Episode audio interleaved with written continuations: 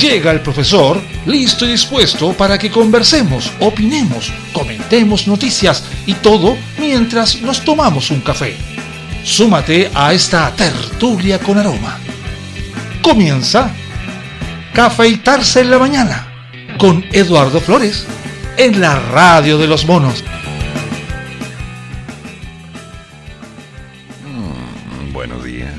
En mano, ya tengo todo armado, vamos empezando. A ver, la confirmación. Sí, va, va, va, va, va. Ok, estamos bien. Hace falta un solo dato, pero bueno, vamos empezando bien. ¿Cómo están? ¿Alguna novedad nueva? ¿Alguna cosa vieja? ¿Verdad que hoy día es martes? Recién me acabo de dar cuenta. Con razón me dieron mal los datos. A ver, claro, martes, martes, martes, martes. Sí, mm, tiene toda la razón cierto. Hoy es martes. Se nos desarmó a todos la semana, ¿no? cierto. ¿Cómo cambia todo? En fin. No sé si alguna vez les ha pasado que han dormido mal. Voy a ser inocente y suponer que no, y esperar con buenas intenciones que jamás lo hayan vivido. Pero suele ser que este cambio de clima, este asunto entre verano, otoño, invierno, primavera, frío, calor, hinchazón, cansancios, distancias, silencios, problemas, faltas de plata, inflaciones, impuestos, divergencias con el gobierno, tensiones con el dólar, variaciones en la bolsa, el ataque a Kiev, eh, nos tiene a todos un tanto incómodos. Pero hay cosas que se vuelven un poco más extrañas. Como cuando de pronto despiertas temprano en la mañana y lo primero que piensas es que vas a salir y comprar un boleto de lotería y sin querer te vas a convertir en un millonario que va a comprar una cantidad brutal de departamentos en el país. Ay, tengo que dormir más porque estoy empezando a tener desvaríos. ¿Se imaginan? Y empezar a elegir, a ver, ¿Cuántos departamentos me voy a comprar? Hola, buena tarde. ¿Tienes departamentos en verde? Dame 20. Gracias. Eh, sin envolver, por favor. No, no, no son para regalos. Gracias. ¿Se imaginan lo que sería eso? Considerando que en cualquier momento alguien que quisiera hacer una cosa de este estilo se vería enfrentado a los terrores de un impuesto por pagar. Un impuesto impagable, insostenible que nos convertiría en simples damnificados dentro de un sistema dramático. Ah, qué terrible. Pero en fin, a veces es bueno amanecer así. Es como ir al cajero automático, eh, colocar la tarjeta, presionar los números, sacar el saldo y empezar a contar. Un millón, dos millones, tres millones. Oh, qué terrible. Pero me pregunto, ¿llegará el momento en que eso sea habitual? Me refiero en que la moneda llegue a valer tan poco que simplemente la tengamos que contar con tantos ceros. hoy. Ya hace algunos meses recuerdo que se hablaba de un sueldo mínimo en el país. ¿Se acuerdan? 500, 400 mil pesos, 600 mil pesos. Yo pensaba, ups, ¿se imaginan el día en que uno recibe un, un sueldo mínimo de 500 mil pesos y ese ese sea realmente el sueldo mínimo y que no alcance para nada. Uy.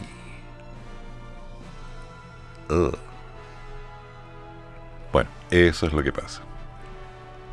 De repente los aires de grandeza nos hacen pensar desde nuestro pequeño Olimpo, desde nuestro templo rodeado de mármoles y un montón de extrañas antiguas construcciones que se están cayendo a pedazos, que la vida ha pasado. Y tan rápido. Hoy es martes 11 de octubre. ¿Qué hacías tú hace dos años?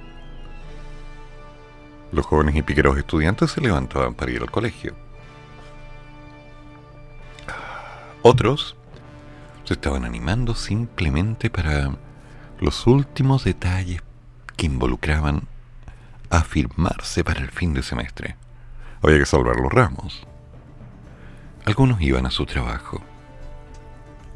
Otros estaban luchando por enfrentarse a la cruda realidad de decidir si seguir o no seguir en lo que estaban.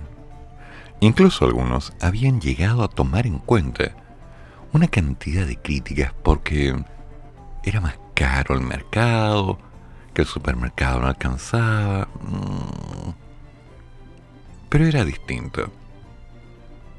Nada hacía pensar que poco a poco se iría acercando este periodo. Aunque claro, habían divergencias y había intenciones. Algunos, adelantados a su época, sentían un aroma extraño en el aire, insinuando a otros conocidos que algo podía pasar, pero no tenían claro qué. Algunos decían, se debe venir algo feo. Y bueno, así es como fue pasando el tiempo, acercándonos de pronto a lo que hoy día estamos viviendo. Increíble, 11 de octubre del 2019. Y el 11 de octubre del 2020. ¡Ay, ay, ay! Difícil de olvidar, ¿eh? Encerrados tratando de ver si que nos iba a llegar una caja de mercadería, si es que se había utilizado un retiro de las AFP, viendo cómo pagar en la riendo, cómo seguir viviendo, pensando en lo que serían las vacunas, lo que significarían los cambios, en compañía, en soledad, contención, tratando de entender por qué las cosas habían pasado ¿Por qué de pronto todo se había desarmado?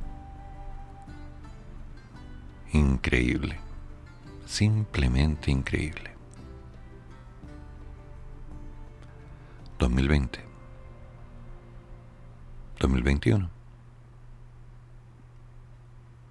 Y aquí estamos. Entendiendo que hay diferencias, que hay problemas, hay cosas que han cambiado en forma drástica en todo este tiempo. Revisaba esta mañana que varios de los antiguos negocios que fueron afectados por todo este cambio, esta revolución en el país, se han reactivado, pero que otros simplemente no volverán.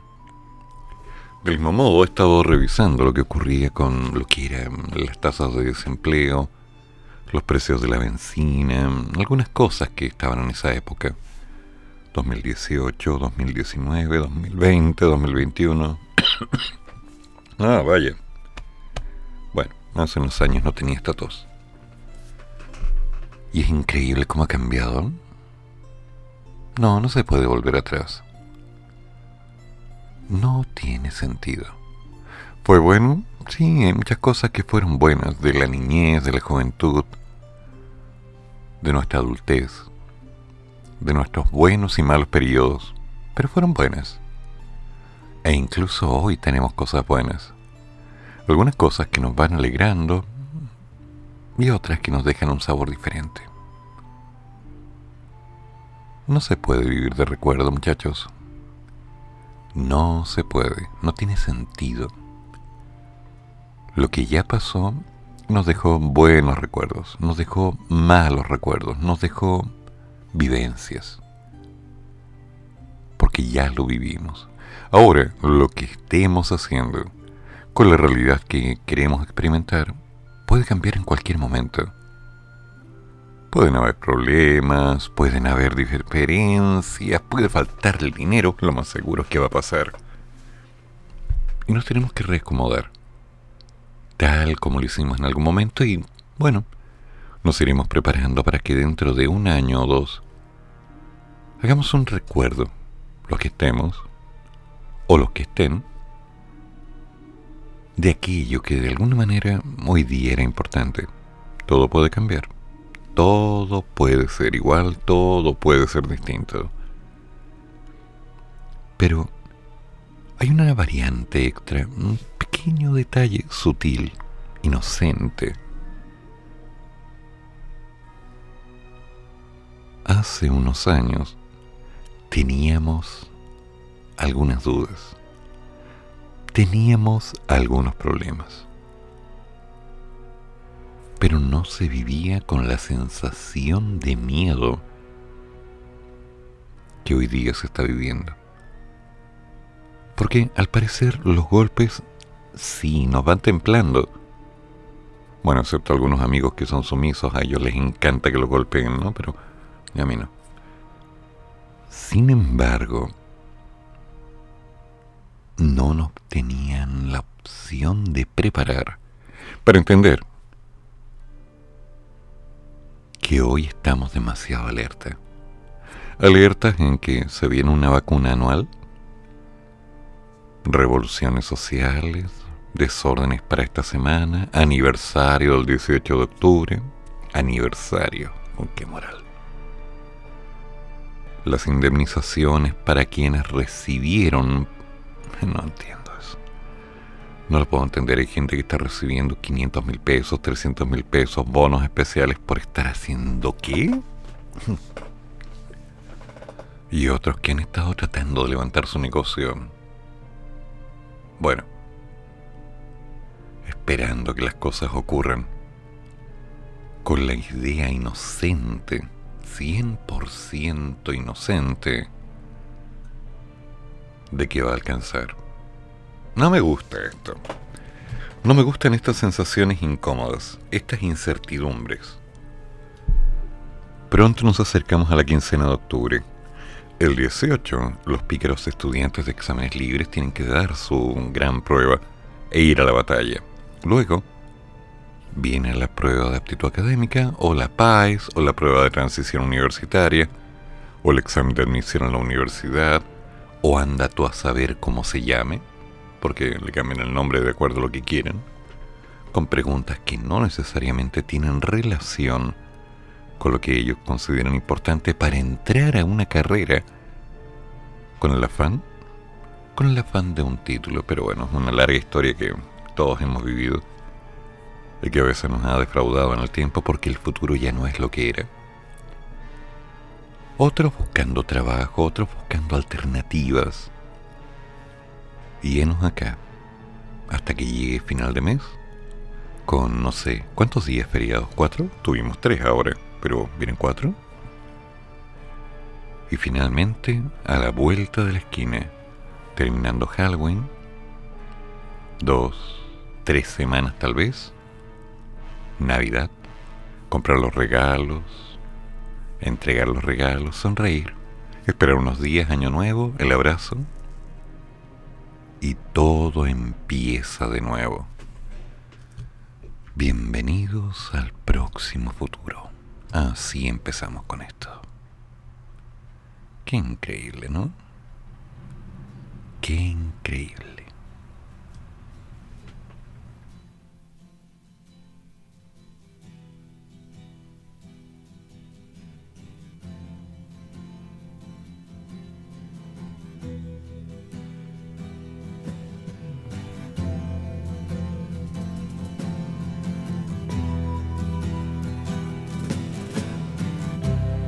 Ground control to Major Tom. Ground control to Major Tom. Take your protein pills and put your helmet on. Ground control to Major Tom.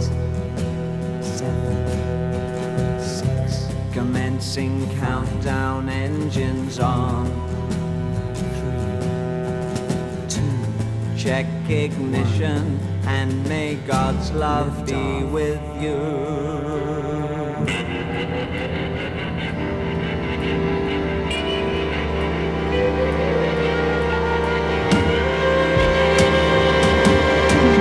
This is ground control to Major Tom.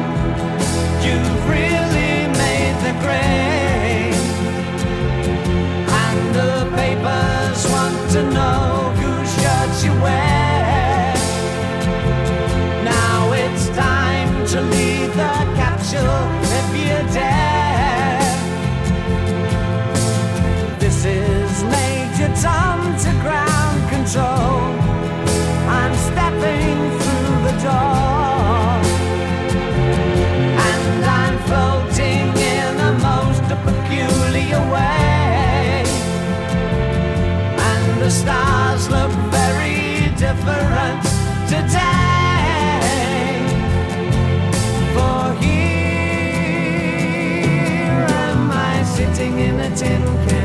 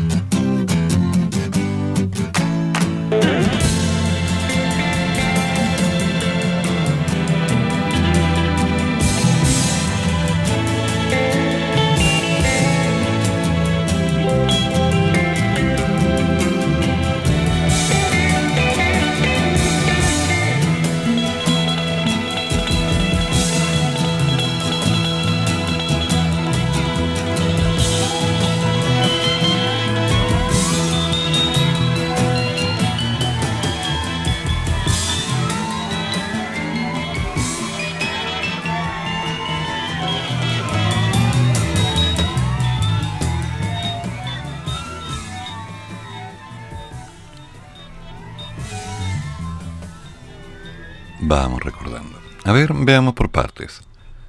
Según indica la prensa, queda exactamente una semana para que se cumpla el tercer aniversario del estallido social del 18 de octubre del 2019.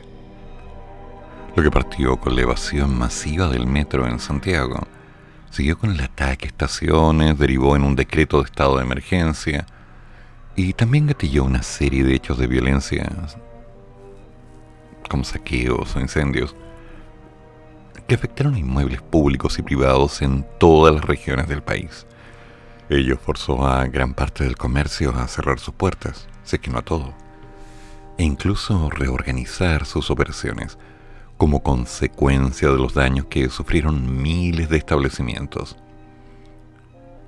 Cifras oficiales daban cuenta de que hasta principios de diciembre del 2019, un total de 2.358 edificios a lo largo del país fueron blanco de ataques desde que inició la crisis. Junto con ellos se registraron 929 saqueos, teniendo como principales focos centros y locales comerciales y supermercados. La mayoría en Santiago, 323, y Valparaíso con 195. Biobío tuvo 85 y el resto de las regiones tuvieron varios.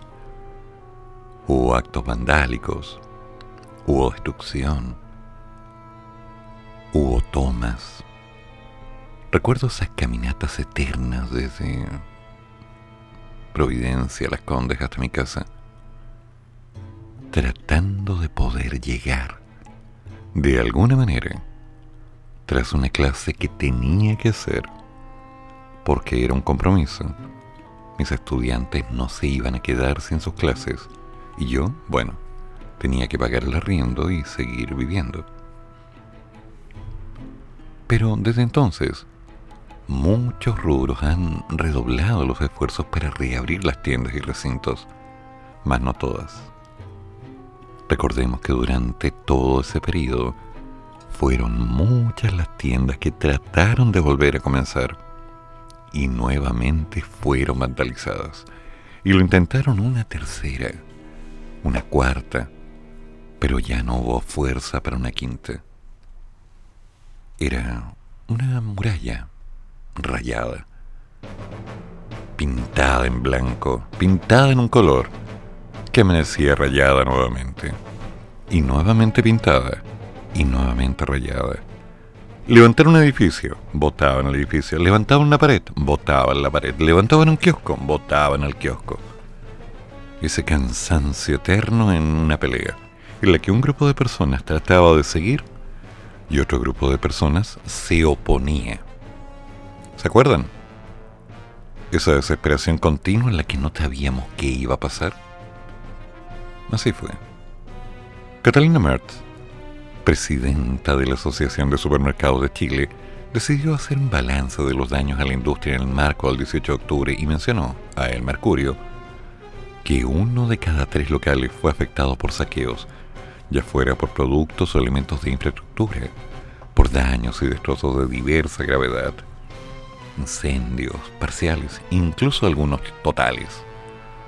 Dentro de este grupo hubo un conjunto de locales que sufrieron daños de tal magnitud que quedaron inhabilitados para abrir y que bombardearon el 9% del total de salas de esta tierra, lo que para esa fecha alcanzaba los 1350 aproximadamente. Y acotó que en general el sector hizo y continúa realizando un importante esfuerzo para recuperarse de los fuertes daños experimentados tras estos ataques. Un proceso que no solo consideró la reparación y reconstrucción de locales, sino también la reubicación de miles de trabajadores que vieron dañadas sus fuentes laborales. Totus, por ejemplo, indicó que hemos abierto la mayoría de nuestros espacios y aún seguimos haciendo esfuerzo por su recuperación total, entendiendo el rol que cumplimos con el abastecimiento del país. En esa línea, añadió que decidimos cerrar tres, y a su vez hemos abierto ocho nuevas tiendas desde esa fecha hasta hoy. Walmart, Matriz de Líder, Express Líder, Superbodega, Cuenta y Central Mayorista, además de la plataforma líder.cl, inició un plan de reconstrucción que contemplaba la reapertura de cinco tiendas que resultaron completamente destruidas tras el estallido, ubicadas en Maipú, Coquimbo, Quilicura, Viña del Mar y San Pedro de la Paz. SMU, la compañía que opera las marcas como Unimark, Mayorista 10, Albillo K-Market, reportó que durante el 2021 logró poner en marcha seis tiendas afectadas por el estallido, siendo una de las más destacadas Albio Vespucio, la penúltima reconstrucción de las siete que estaban proyectadas para ese año. Las estimaciones de George Lieber, gerente de estudios de la Cámara de Comercio, apuntan a que al menos en el sector de Santiago Centro, desde esa fecha a la actualidad, han cerrado en torno a 800 comercios, los que son muy difíciles de recuperar debido a que persisten focos en algunas arterias y al avance que ha tenido el comercio ilegal, que ha copado con todas las alternativas y externativas áreas anteriormente ocupadas para actividades formales y comunitarias. Katia Trissig, presidenta de la Cámara de Centros Comerciales, explicó que con el transcurso de los meses y con el esfuerzo conjunto de las empresas operadoras y sus colaboradores, los centros comerciales retomaron a la normalidad, agregando que la pandemia también contribuyó a restablecer aquellos establecimientos que sufrieron daños a raíz de actos de violencia. En ITES, comentan que durante el 2019 se vieron afectados por dos de los puntos de venta en una manera significativa. El primero en Quilicura, el segundo en Valparaíso. Hoy ambos operan en normalidad. Consultado al respecto, Sodimac deslizó que en el marco del 18 de octubre, el caso más emblemático fue el saqueo e incendio del Home Center Los Carreras, en pleno centro de Concepción. A esto se sumó el saqueo e incendio de la tienda constructor Huachuraba. Estos locales no se reconstruyeron y fueron reemplazados por inversiones en tiendas aledañas que permitió cubrir las necesidades de los clientes. Por suerte, la gran mayoría de los trabajadores fueron reubicados. No todos. Lo que sí, la cadena de comercios de la construcción indicó que si bien se tomó la decisión de no reconstruir las dos sucursales, sí ha inaugurado cinco tiendas en los últimos tres años para estar más cerca de los clientes en zonas donde no tenía presencia, además de realizar ampliaciones y remodelaciones para entregar una mejor experiencia a los clientes. Las tres grandes cadenas de farmacias y varias pequeñas fueron víctimas de numerosos saqueos, destrozos, incendios y rayados. Cruz Verde, Salcobrán, Farmacias Ahumada tomaron medidas para mantener su operación, considerando que en noviembre del 2019 contabilizaban un total de 283 locales siniestrados. Farmacias Ahumada indicó que los desórdenes que se registraron en el marco del llamado estallido social dañaron gravemente 93 farmacias a lo largo del país. De estas, se logró recuperar 75 espacios, los que actualmente operan con normalidad. Los 18 restantes debieron bajar la cortina en forma permanente, afectando de manera directa a las comunidades aledañas. Ahora bien, al analizar la situación de la banca, Alexis Jankowski, gerente de la división comercial minorista del Banco del Estado, expuso que la entidad hace un balance positivo de la recuperación de los recintos. Dice, estamos satisfechos con el trabajo realizado porque de las 22 sucursales que sufrieron daños por vandalismo tras el estallido, 21 están recuperadas y estamos atendiendo clientes. La última en ser reabierta fue en San Francisco de Borja, muy cerca de la llamada zona cero. En ese sentido, el banco ayuda tanto a construir ciudad en los pueblos más pequeños como a potenciar las ciudades, en el caso estratégico de Santiago. Asimismo, Jankowski resaltó que más de 100 sucursales del Banco del Estado y Banco Estado Express sufrieron algún tipo de daño considerable. De este grupo, 22 fueron afectadas por incendios categorizados con nivel de daño alto, lo que implicó un nivel de destrucción total o parcial de su estructura. Ay, damas y caballeros, podemos recordar y pensar en cada uno de estos detalles. ¿Cuántos kioscos, cuántos negocios de barrio, cuánta gente vio el cambio y cuánta simplemente ya no está? Mercados conocidos, Persa Bio Bio, Persas varios, sufrieron una evolución increíble.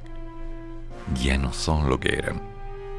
¿No? Ahora son patios de comida, son locales de moda, pero se perdió esa magia, ese espíritu antiguo. No, no nos recuperamos, cambiamos. Tratamos de acomodarnos, pero sí esa mala sensación de miedo que es contra la cual tenemos que aprender a luchar. Un paso a la vez. Siempre un paso a la vez. Y bueno, que pase lo que tenga que pasar.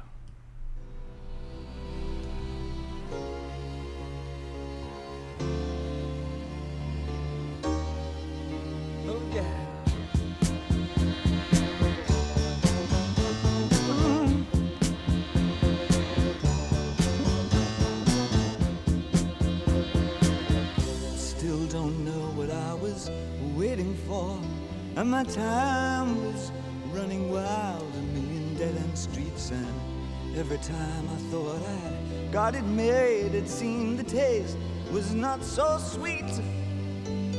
So I turned myself to face me. But I've never caught a glimpse of how the others must see the faker. I'm much too fast to take that test. Changes. Turn and face the strain. Changes. Don't wanna be a richer man. Changes. Turn and face the strain. Changes. It's gonna have to be a different man.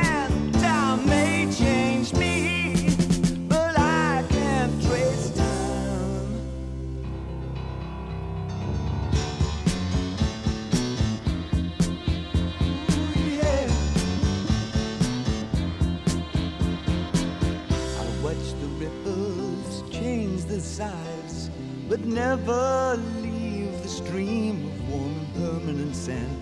So the days float through my eyes, but still the days seem the same. And these children that you spit on as they try to change their worlds are immune to your consultations. They're quite aware of what they're going through. Changes. Turn and face the strain. Changes. Don't tell them to grow up uh, out of it.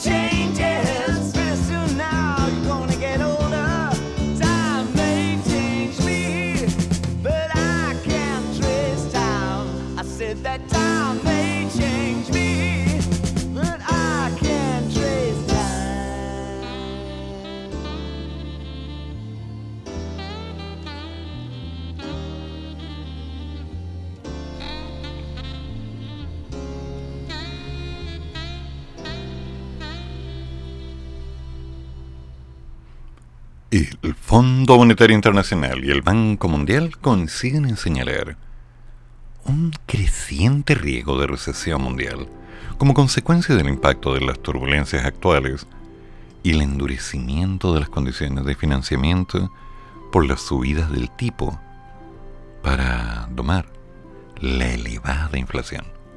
Hay un riesgo real de recesión para el próximo año, se advirtió por medio de la voz de David Malpass, presidente del Banco Mundial, durante una charla con la directora general del Fondo Monetario Internacional, Cristalina Georgieva, búlgara, quien se mostró de acuerdo con el mayor riesgo de recesión. Estoy de acuerdo en que el riesgo ha aumentado.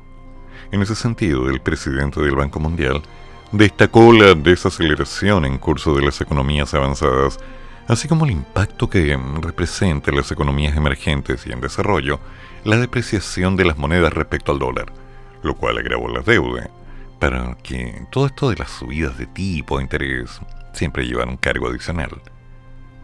De su lado, Georgieva advirtió que alrededor de una tercera parte de la economía del planeta sufrirá dos trimestres consecutivos de contracción lo que se define como una recesión técnica. De este modo, las previsiones del Fondo Monetario Internacional apuntan a que la pérdida de producción de la economía mundial hasta el 2026 alcanzará los 4 billones de dólares. ¿Sí? Del orden de los 4 billones de euros, lo cual es una cifra equivalente al Producto Interno Bruto en Alemania. A este respecto, Georgieva señaló la desaceleración al tiempo que se observa en tres economías claves, la eurozona, China y Estados Unidos. Tiempo de cambio. Tiempos de opción. Chicos, esto no va a ser fácil. No nos engañemos ni tratemos de tapar el sol con un dedo. Está complicado y el próximo año sabemos que se va a complicar más. Este verano tenemos que encontrar alternativas. Pero a partir de enero, de ahí en adelante, hay que reinvertir tiempo, esfuerzo y dinero. Bueno, no nos queda otra. Saldremos adelante, como siempre. Oh, clásicos.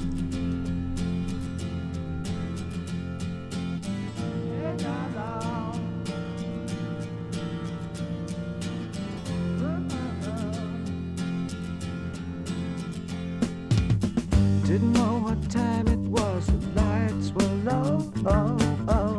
I leaned back on my radio. Oh, oh. Some cat was laying down some rock and roll, that all he said. Then the loud sound it seemed to fade. Came back like a slow voice on a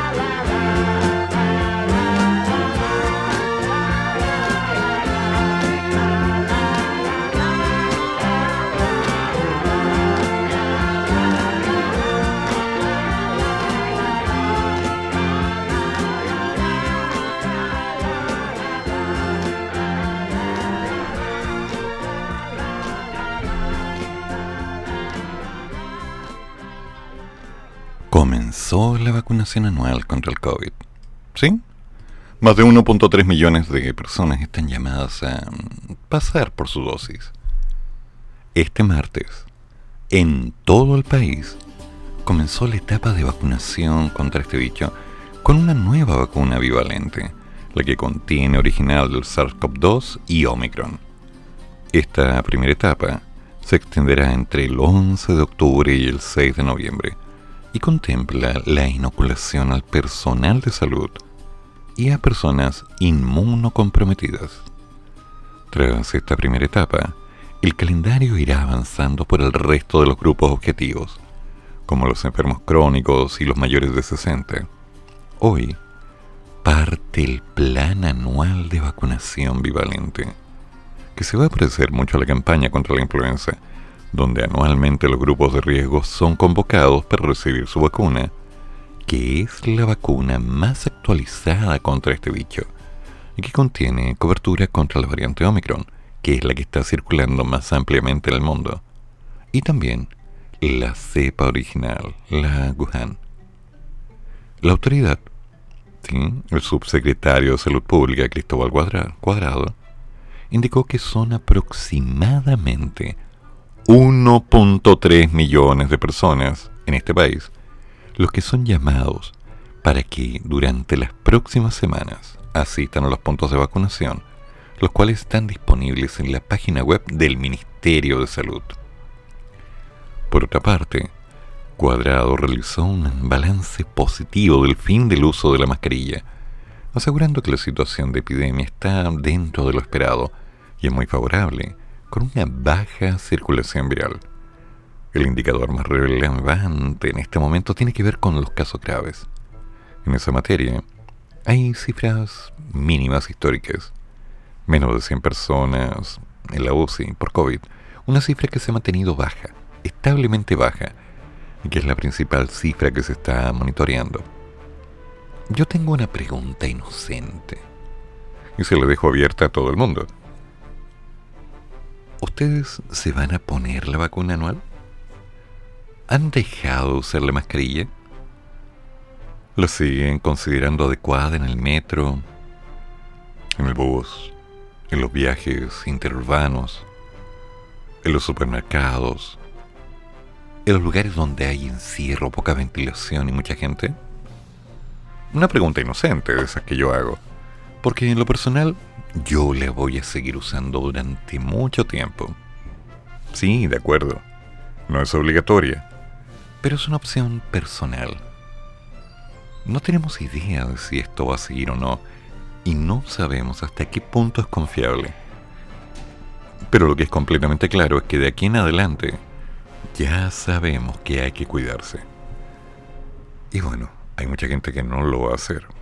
Así que, cuénteme, ¿Qué van a hacer ustedes? Ando curioso.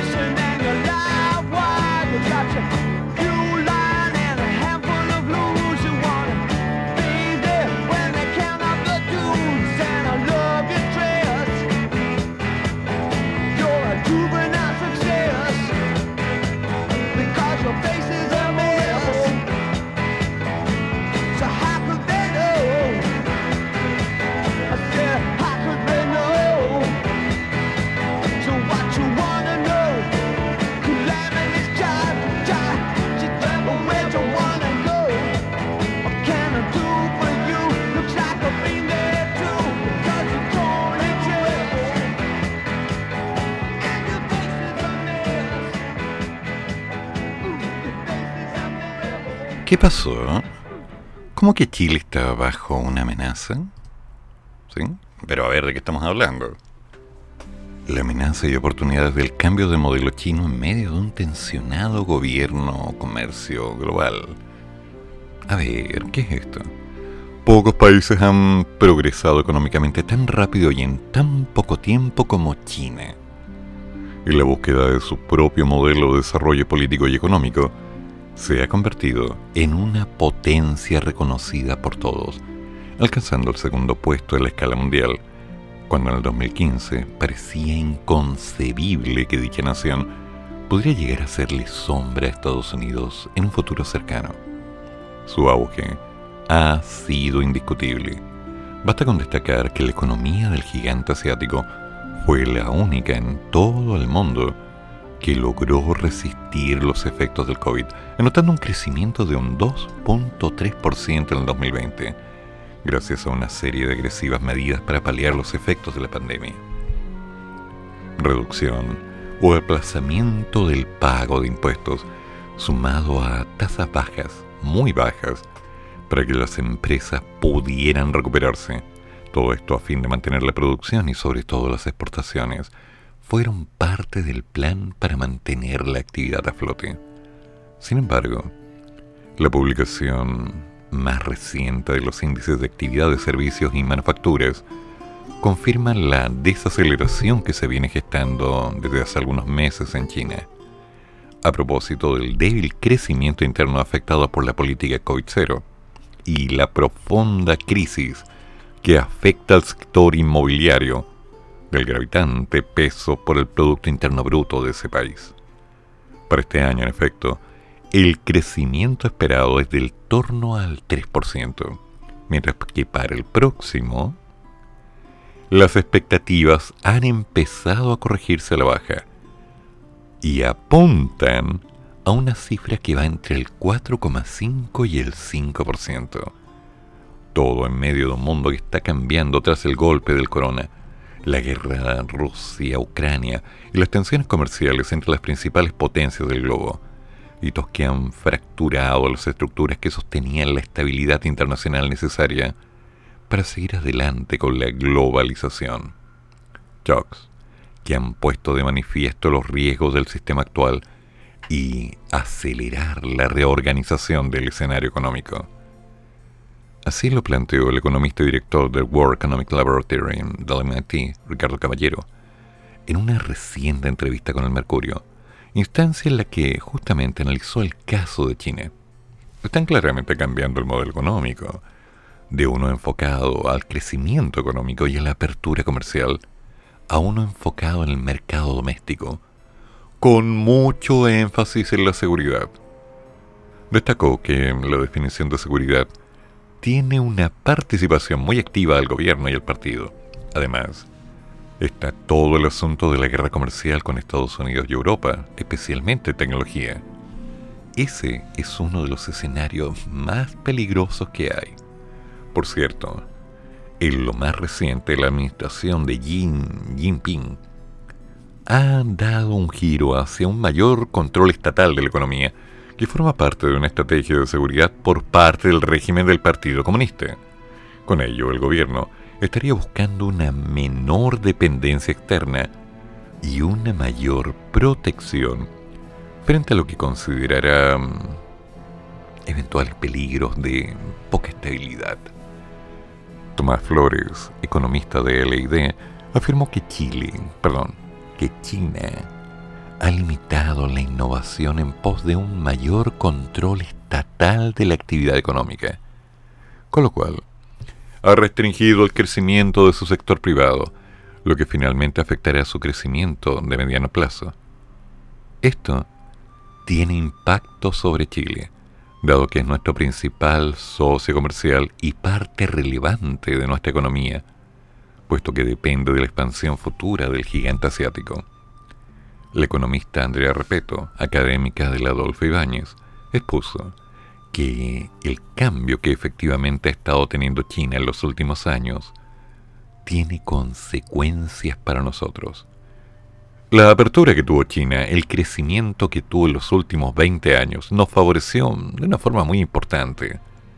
De alguna manera, agarramos ese viento de cola que tenían ellos en buena parte de nuestras exportaciones.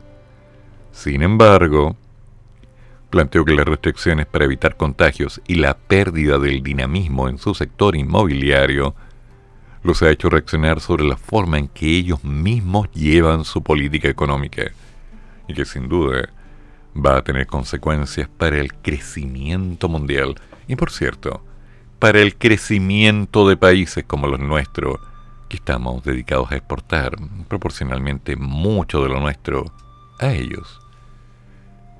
Este cambio de rumbo en China hacia el modelo más estatista y autotárquico se cruce con la contingencia económica y política de este país, a propósito del debate que ha generado entre quienes han resaltado la necesidad de apurar la ratificación del Tratado Integral y Progresista de Asociación Transpacífico, el TPP-11, sobre todo en un mundo donde las tensiones comerciales se van agudizando y quienes lo rechazan. A este respecto, Nicolás Eizaguirre, el economista y ex ministro de Hacienda, subrayó que no se puede poner en riesgo este acuerdo. Wow. Si podemos pescarnos de un nuevo acuerdo comercial y protegernos más, así el mecanismo de resolución de controversia no sea perfecto, hay que hacerlo. Es entender lo que está pasando con la economía del mundo. Ahora hay que protegerse. ¿Y cuál es la forma? Con acuerdos comerciales. No podemos seguir dándonos el lujo de seguir dilatando esto. Pueden ocurrir cosas en la economía del mundo y debemos tener un resguardo. Esto tiene urgencia. Consultada por la materia, repito, en tanto, recalcó que somos un país pequeño, aislado del mundo, y que nuestra vocación de desarrollo pasa, sin duda, por la integración con el resto del mundo, por la integración comercial, por ofrecer nuestros productos y servicios hacia el extranjero a cambio de poder importar muchas de las cosas que utilizamos, tanto para invertir como para consumir. En esa línea, destacó que es relevante profundizar nuestras relaciones, hay que hacerlas con cuidado, entendiendo las dudas respecto de ciertas asimetrías que se podrían dar, pero eso no significa que no echemos adelante esta vocación que tenemos como país. Hernán González, coordinador macroeconómico de CLAPS, UC, plantea que la situación por la que se atraviesa en este mundo, y sobre todo en China, nuestro principal socio comercial, nos obliga a estar mirando otros mercados con potencial de crecimiento. Por ejemplo, el caso de India y otros países emergentes de gran magnitud, con los cuales somos potenciales socios comerciales. Creo que esta es una labor permanente, porque Chile es una economía pequeña y abierta que necesitamos abrirnos al resto del mundo para crecer.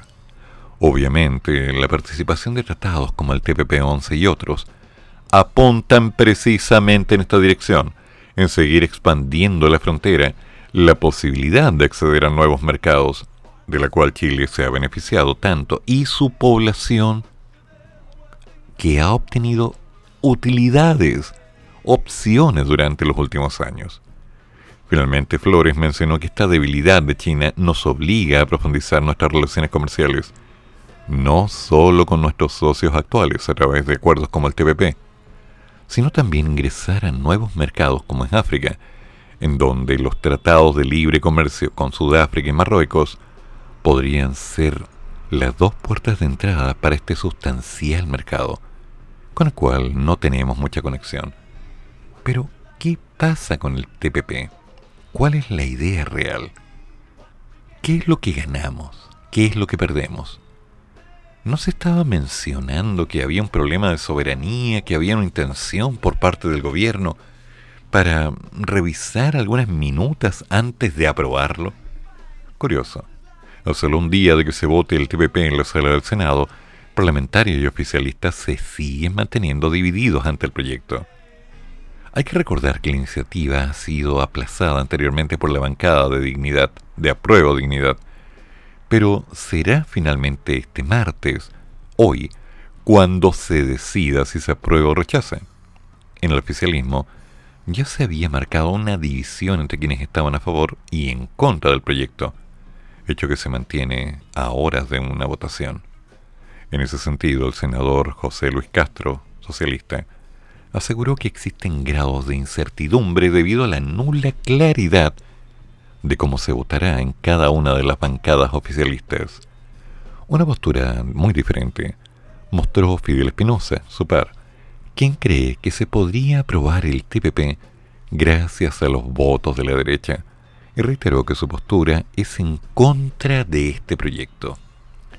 Por su parte, la senadora independiente con el cupo en Renovación Nacional, Carmen Gloria Aravena, reiteró que votará a favor del tratado y criticó al gobierno, señalando que no ha sido capaz de aclarar de qué se trata. Pese a ello, Aravena sostuvo que espera que este martes se apruebe el tratado. En concreto, los parlamentarios se reunirán en la sala del Senado a las 16 horas para presentar todos sus argumentos. Pero, ¿qué es exactamente lo que estamos haciendo? ¿De qué se trata? ¿Y qué son esas cartas bilaterales? Un tipo de acuerdo que la misma ministra del Medio Ambiente, Maisa Rojas, dijo desconocer. De acuerdo a lo informado por la Subsecretaría de Relaciones Económicas Internacionales, el CPP o TPP-11 es un tratado de integración económica plurilateral entre las regiones de Asia-Pacífico. Y este acuerdo involucra a 11 países. Australia, Brunei, Canadá, Malasia, México, Japón, Nueva Zelanda, Perú, Singapur, Vietnam y Chile. Antes del 2016, entre los tratantes estaba Estados Unidos. En ese entonces, el acuerdo se llamaba Asociación Transpacífica, o TPP. Sin embargo, tras la llegada de Trump a la presidencia de Estados Unidos, el exmandatario retiró a su país de las negociaciones dentro de un afán proteccionista, quedando 11 países. De ahí el nombre, TPP 11. De acuerdo a The Diplomatic, en el 2018, los 11 signatarios tenían economías combinadas que representaban el 13,4% del Producto Interno Bruto mundial, con aproximadamente 13,5 billones de dólares. Mientras que según el diario financiero, el acuerdo involucra un 6,6% de la población de este planeta y representa el 12,2% del Producto Interno Global. Así, el tratado, el cual no está ratificado por Chile aún, será uno de estos acuerdos de libre comercio más grandes del mundo luego de Estados Unidos, México y Canadá, del Acuerdo Único Europeo Market y la Asociación Económica Integral Regional de Asia-Oceanía. Entre los objetivos del PP están fortalecer ciertas materias de comercio exterior, medio ambiente, medidas sanitarias, leyes laborales, propiedad intelectual. Es más, la subrey expresó que el tratado permitirá mejorar el acceso a casi 3.000 millones, no puede ser, está mal escrito, a casi 3.000 productos, ahí sí te creo, chilenos, a mercados como Japón, Canadá, Malasia y Vietnam, con tasas arancelarias del 0% para más de 1.400 productos industriales, más de 1.000 productos agropecuarios y más de 400 productos del mar. A pesar de que Chile ya tiene acuerdos bilaterales de libre comercio con 10 países de los mencionados, el TPP contemplaría las disposiciones de algunos de estos tratados. Otros ejemplos son los tejidos de lana del PAC en Japón o filetes de salmón en Vietnam, que tendrán ese mismo beneficio con la sola entrada en vigor del acuerdo. Varios grupos, movimientos, partidos políticos y hasta el actual gobierno de Boric han hecho reserva de ciertas aprensiones respecto a ciertas materias. Por ejemplo, sobre el capítulo de empresas del Estado, existen inquietudes por la potencial pérdida de capacidad regulatoria para futuras decisiones sobre creación, mantención y modificaciones de las empresas estatales. En ese sentido, desde el mandato de Bachelet y los orígenes de las negociaciones, se han llevado a cabo cuatro adjuntos, instancias para informar a las partes interesadas, públicas o privadas, sobre los avances, dudas y alcances del acuerdo.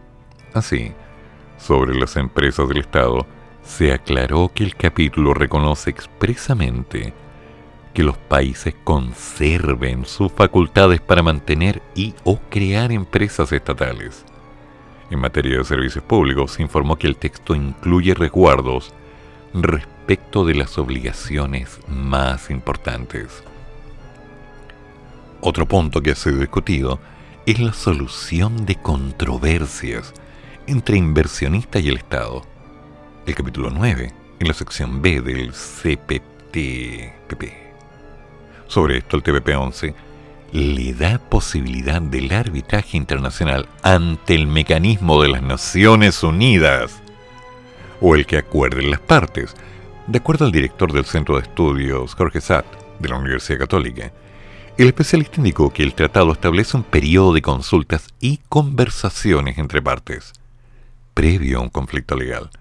Además, que esta instancia también protege las inversiones chilenas en los países del TPP. En la misma línea, la doctora en Derecho y académica de la Universidad Central, María Angélica Benavides, sostuvo que es siempre bueno que tenga este TPP un mecanismo de solución de controversia. Así, mencionó que los Estados Unidos quieren tener certezas de con quién están contratando y que permanentemente los países entregan soberanía cuando firman tratados, dándole a un tercero la tarea de resolver conflictos. Entrego ejemplos, como lo que resuelve la Corte Interamericana, la CIDH, o la Corte Internacional de Justicia, la CIJ. Los 11 miembros del TPP firmaron el documento en una ceremonia en Santiago en marzo del 2018, a la espera de la ratificación de cada uno de ellos.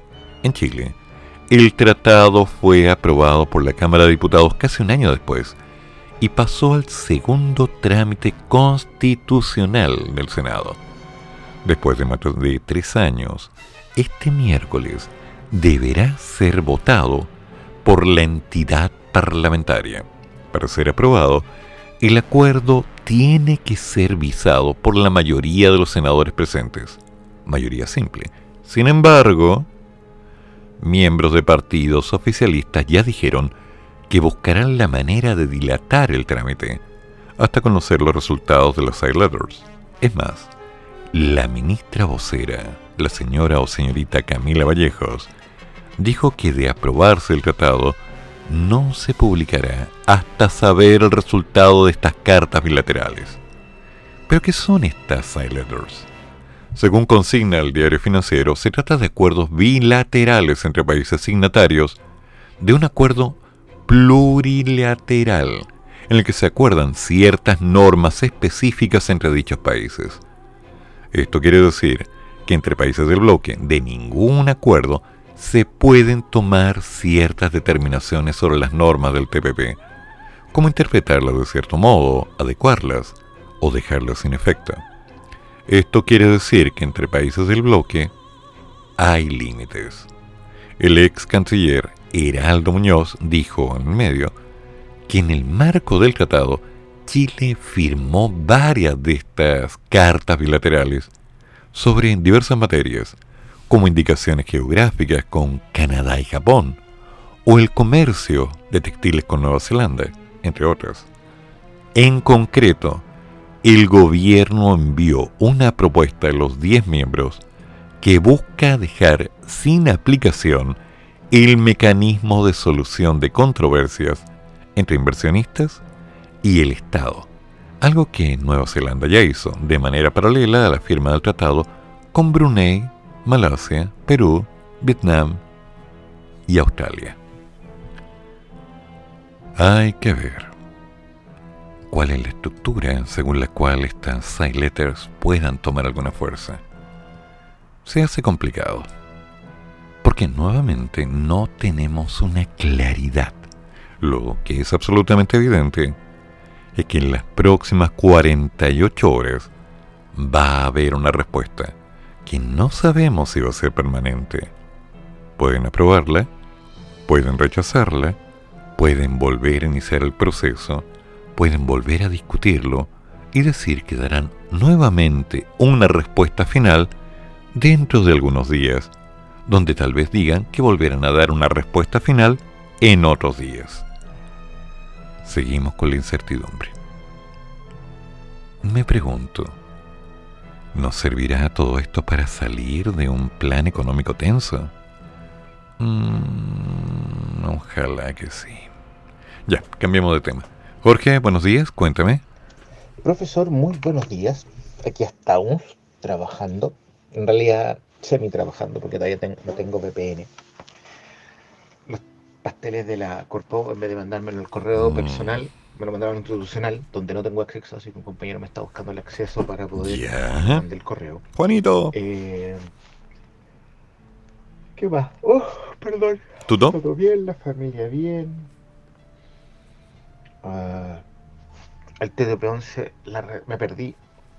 He escuchado sobre el tema de las semillas, que las, que, las transnacionales tendrán derecho sobre la legislación, porque es más importante sobre la legislación chilena. He escuchado una cantidad de cosas, mitos, no sé, no, no lo leí, y si lo leí no me acuerdo, en serio, así que nada, si usted tiene una visión más integral, completa, agradecería que nos las explicara completa, porque realmente estoy perdido en el tema. Más allá de eso, todo bien, todo tranquilo. Perdón, con mucho sueño. El día feriado me cortó la, la semana. Así que eso, profesor, buen día, buen café, saludos a todos y hay que seguir adelante. Creo, amigo mío, que para poder hablar en libertad de lo que implica el TPP, lo que deberíamos hacer es tomar un programa especial muy largo y empezar a discutir con un grupo de personas acerca de lo bueno y lo malo. Porque la verdad, hay muchas cosas que forman parte de un mito y eso nunca es bueno.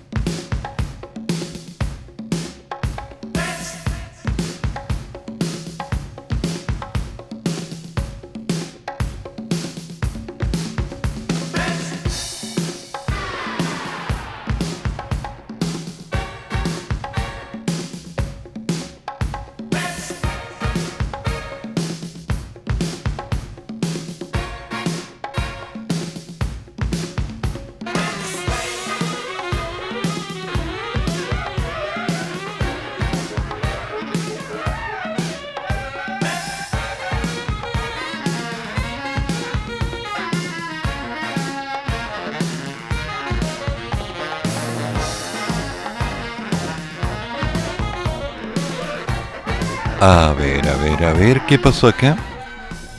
Carabineros debe definir en estos días los servicios para el control de orden público en una nueva conmemoración, porque usan esa palabra, del estallido, que cumple su tercer año, este 18 de octubre. Y está a la espera del inminente anuncio de cambio del alto mando. Eso mientras la causa en la que se investiga la eventual responsabilidad del mayor director general Ricardo Yáñez y su antecesor Mario Rosas sigue avanzando. La indagatoria que dirige la fiscal Jimena Chong recoge diversas declaraciones, tanto de funcionarios policiales como civiles, lo que describen los cambios que ha habido en el control del orden público desde el estallido. En esta se identifican al menos cinco aspectos. El primero es un cambio de municiones de escopetas antidisturbios. En el reglamento número 14 de Carabineros, estas instrucciones generales han tenido una cantidad de cambios. Entonces yo me pregunto, ¿de qué estamos hablando?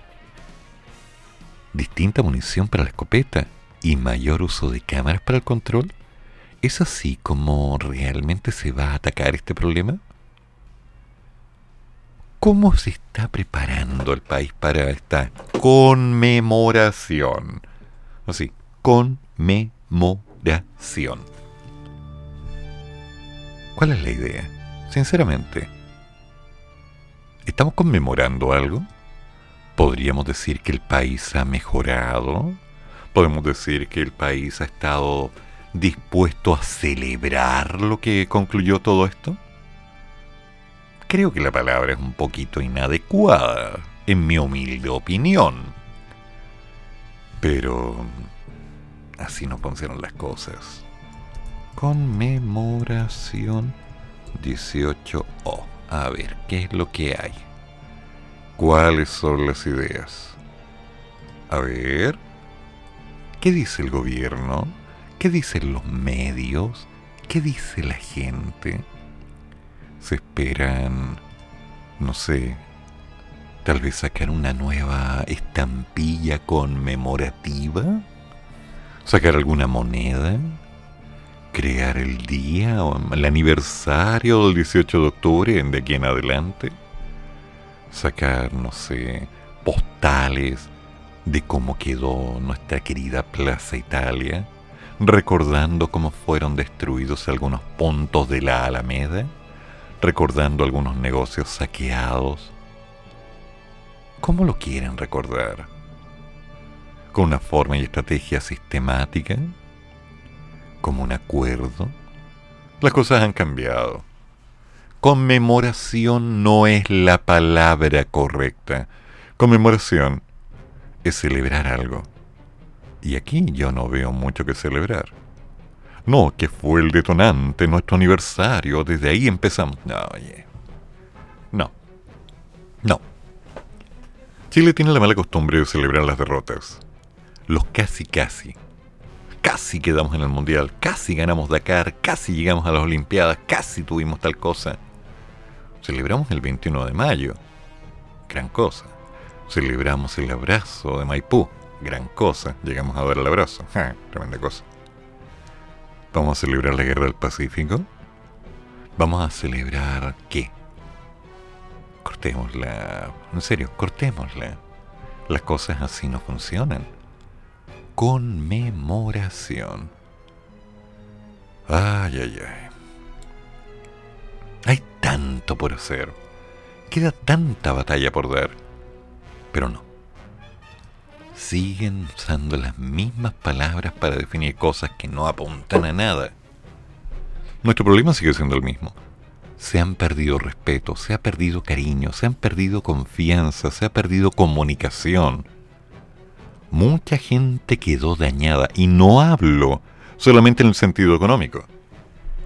Hay mucha gente que empezó a perder lo poco que tenía gracias a todo esto grandes cambios, grandes opciones, el fin de un sistema, la mejora, el palacio se convirtió en algo distinto, el fin de los privilegios. Por favor, no seamos minimalistas en algo que no tiene sentido. Aquí no hay nada que celebrar. Me niego rotundamente a llamarlo conmemorativo.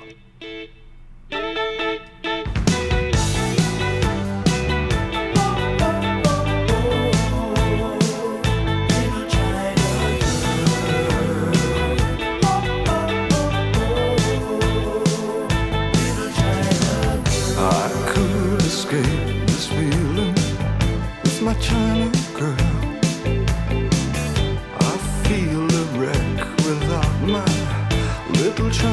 girl.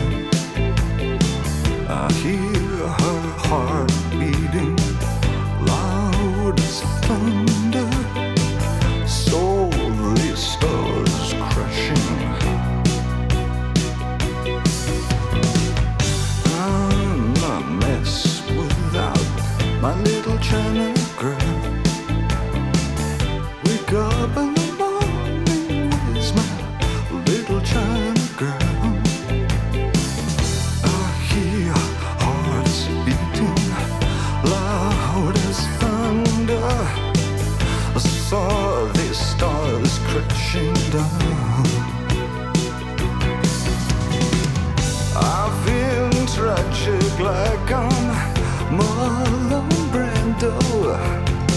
When I look at my China girl,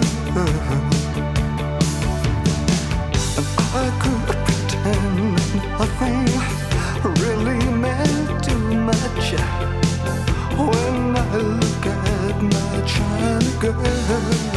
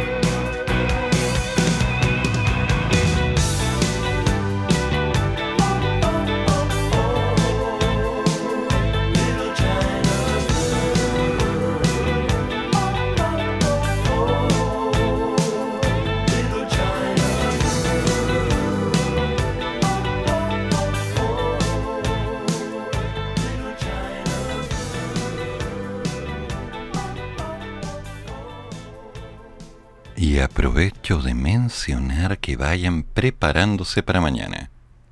Porque hay cambios. Si nos viene un corte de agua en Santiago, no se vayan a olvidar, por favor. Las cosas se van a poner un poquito incómodas. El miércoles 12 y jueves 13 de octubre tiene programado un megacorte de agua potable para ocho comunas de la región metropolitana. Santiago, Estación Central, Pudahuel, Maipú, Quinta Normal, Los Prados, Cerro Navia y Cerrillos. Con más de 290.000 hogares afectados. El corte comenzará a las 3 de la tarde, a eso de las... Bueno, a las 3 de la tarde, hasta aproximadamente las 6 de la mañana del jueves. Tal vez. Y se extenderá por menos por 15 horas. El motivo del corte es la construcción de la nueva línea 7 del Metro de Santiago. Y por ello, se necesita trasladar una matriz de agua potable para poder construir el pique del tren subterráneo. Así que, recuerden, desde mañana a las 3 de la tarde, gran parte de Santiago no tendrá agua. Mal momento, en mi opinión. Muy mal momento. Porque se vienen cambios. En fin, vienen cosas distintas. Vienen nuevas alternativas. Y nos vamos acercando ya al final del programa, pensando que hoy día debería ser un día relajado, un día tranquilo Dentro de unos minutos viene el Maña Mañando la Mañana, con Te lo damos. Y hoy día mencionando un tema contingente. Si tuvieras el poder o bien la solución en tu mente, ¿cómo combatirías la delincuencia de todos los ámbitos? ¿Qué hacer con las constituciones o las instituciones a cargo? ¿Qué hacer con los delincuentes? ¿Saludarlos? ¿Darles un bono? ¿Hacerles cariño? ¿Prometerles indulto? ¿Qué? qué? Una pregunta complicada. Y todo esto se verá en el Maña Mañando la Mañana. Después, a las 11.15, Ice Rocks, con Carlos Sibila, hoy día hablando de las mujeres poderosas, en el ciclo de talleres en Punta Arenas. Hoy, a las 11.15 u 11.30, promocionando el ciclo de los talleres presenciales ¿Cómo podemos participar en los talleres de mujeres poderosas? Pregúntale, Carla. ¿En alasala.cl? No, en los monos. En la radio de los monos. Sí, en tiempos de cambio. Y después, a las 14 horas, me haces tanto bien. Y veremos si a las 4 o a las 16 viene el horóscopo con alma de bruja. Ah, ha sido una semana cambiante, una semana variante, corta. Se nos vienen cambios, se nos vienen opciones, se nos vienen distancias, se nos vienen alternativas. Algunas cosas son buenas, otras cosas son difíciles de tragar. Hay tensión en las calles, hay tensión en todas partes, hay incertidumbres. A veces tenemos que hacer ese camino y a veces tenemos que entender el peso del mismo no tengo idea si las cosas resultarán bien o mal, pero sí tengo clara una idea, y es que pase lo que pase, vamos a seguir. Recuerda los tres pilares, familia, compromiso y trabajo. La familia lo es todo. Nunca lo olvides. La familia no abandona. Que tengas buen día, nos juntamos mañana, pórtate bien, confía y no te engañes. Nos juntamos mañana. Chan, chan. Se acabó. Termina el programa, pero sigue el café. Y el profesor ya volverá para otra vez cafeitarse en la mañana, aquí, en la radio de los monos.